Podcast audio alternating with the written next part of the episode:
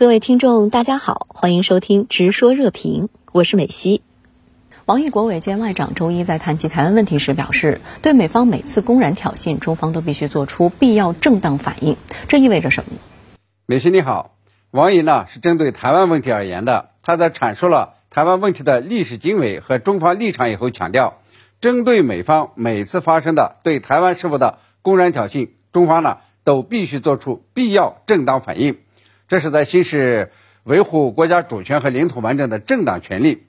其实呀，从佩洛西窜台以后，中方呢加大了对外国干预者的制裁力度，对佩洛西呢进行了制裁，对窜台的立陶宛官员进行了制裁，对于外国干预势力串通一气的这个台独顽固分子也进行了制裁。很明显呢，这个中方呢对所有干预中国内政、破坏台海和平的乱台分子。都不会放过，对美方的制裁呢会更加强化。那么几位美国国会议员窜台以后啊，解放军战机和军舰呢就出动了。一方面呢对外来挑衅者予以警告，另一方面呢对岛内接应者予以制裁。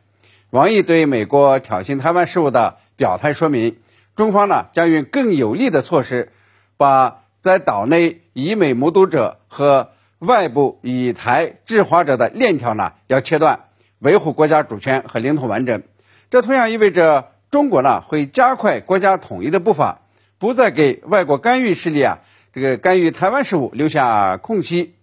对蔡英文以美谋独做派，岛内民意反弹强烈，蔡省长在年轻群体中的支持度更是狂跌两成。您对此如何看？蔡英文的支持率下降呢，有三方面的原因，但是最主要的呢是勾连外国势力，导致台海紧张，让台湾民众呢没有安全感。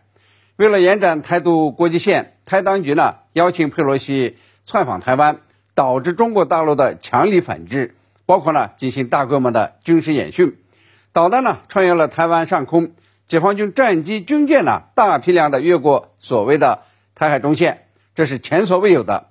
佩洛西窜台以后，台当局呢又接待包括美国国会议员在内的窜台者，使得解放军实战演训呢常态化。而信誓旦旦呢要解放台湾的美国呀，这是在远海打醉仗。这个美军呢航母却在后撤，而台湾的军队呢似乎连导弹是否在台上空都不确定，甚至表现出厌战情绪。这些呢都让台湾民众感到呀，蔡英文不能够带来安全感，恰恰相反，带来的呢是风险和不安。就像民进党的老人所说呀，这个蔡英文啊，现在更像一个胆小鬼，一个麻烦制造者。他的民意支持率呢是必然下滑。另外一个原因呢是在蔡英文文这个鞍前马后的接待外国窜台者的时候，对台湾人遭到的这个东南亚人蛇集团诈骗的案件呢却不管不问。这个出去挣钱糊口的台湾人呢，经历着被性侵、当血奴、被迫从事诈骗，甚至倒卖器官等悲惨的遭遇，而蔡当局呢却在花钱作秀，整天。迎来送往所谓的外宾，与民生不顾。还有一个原因呢，是蔡英文袒护这个林志坚论文抄袭事件，让民众呀觉得他没有基本的一个是非观。前新竹市长这个林志坚呢，在上大学时抄袭论文的丑闻被揭露以后，大学呢都取消了其学位，但是蔡英文呢仍然领导这国民进党呀进行遮掩、反复狡辩，不认为呢林志坚做错了什么。